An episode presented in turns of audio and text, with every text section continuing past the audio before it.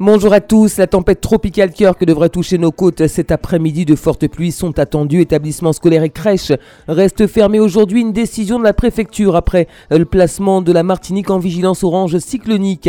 La population est invitée à s'informer de l'évolution de cette tempête en consultant les bulletins de Météo France.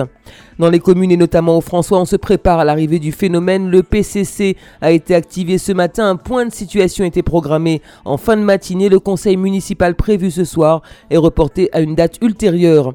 Le passage de la tempête qui a également quelque peu modifié le programme de la visite d'Emmanuel Macron chez nous. Le chef d'État est arrivé hier soir sur notre territoire.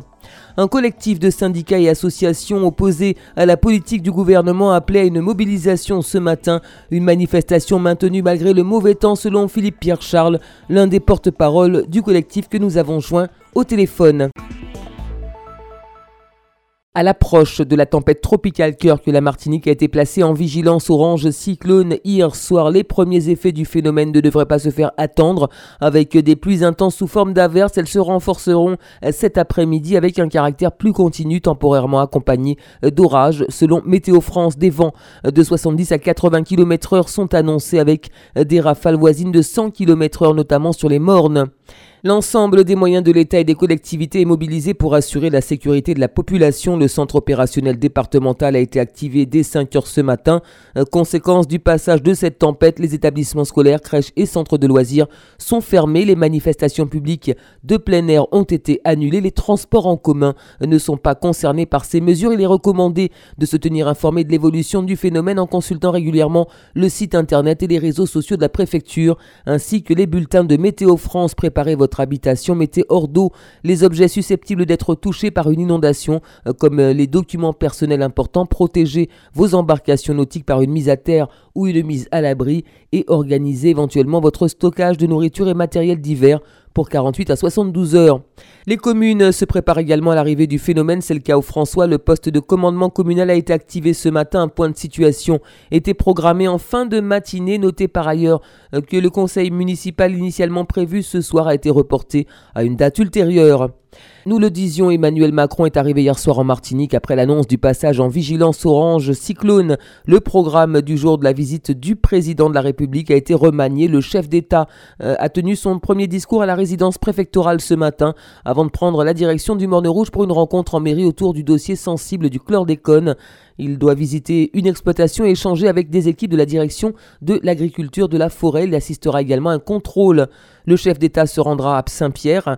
Emmanuel Macron devrait assister à une présentation de la stratégie de développement touristique et urbain. Dans l'après-midi, le président de la République visitera le centre opérationnel départemental de zone de la préfecture. Il fera un point de situation sur la tempête tropicale avec les préfets de Martinique et Guadeloupe et la préfète déléguée pour Saint-Martin et Saint-Barthélemy. En fin d'après-midi, Emmanuel Macron sera accueilli par Didier Laguerre, maire de Fort-de-France. Il sera question d'une présentation de l'opération Cœur de ville de Fort-de-France avant un dîner prévu en soirée avec des élus et un panel d'une dizaine d'acteurs des assises de l'outre-mer qui marquera donc la fin du déplacement du chef d'État en Martinique.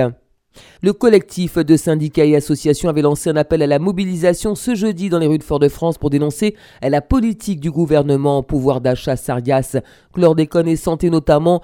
Euh, les revendications sont multiples. Une manifestation maintenue malgré le mauvais temps, comme nous l'a confirmé ce matin Philippe Pierre Charles, l'un des porte-parole du collectif que nous avions joint au téléphone.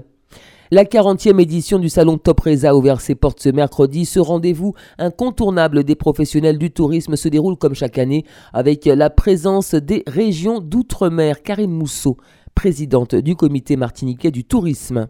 C'est vrai que vous avez dit que toutes les régions euh, d'outre-mer sont présentes, mais je dirais surtout la Martinique, hein, puisque d'abord nous avons un nouveau stand cette année qui est magnifique. C'est vrai que quand on met un pas dans le stand, eh ben, on est déjà en Martinique et c'est vraiment ce qu'on voulait pour toutes les personnes qui viennent nous rencontrer.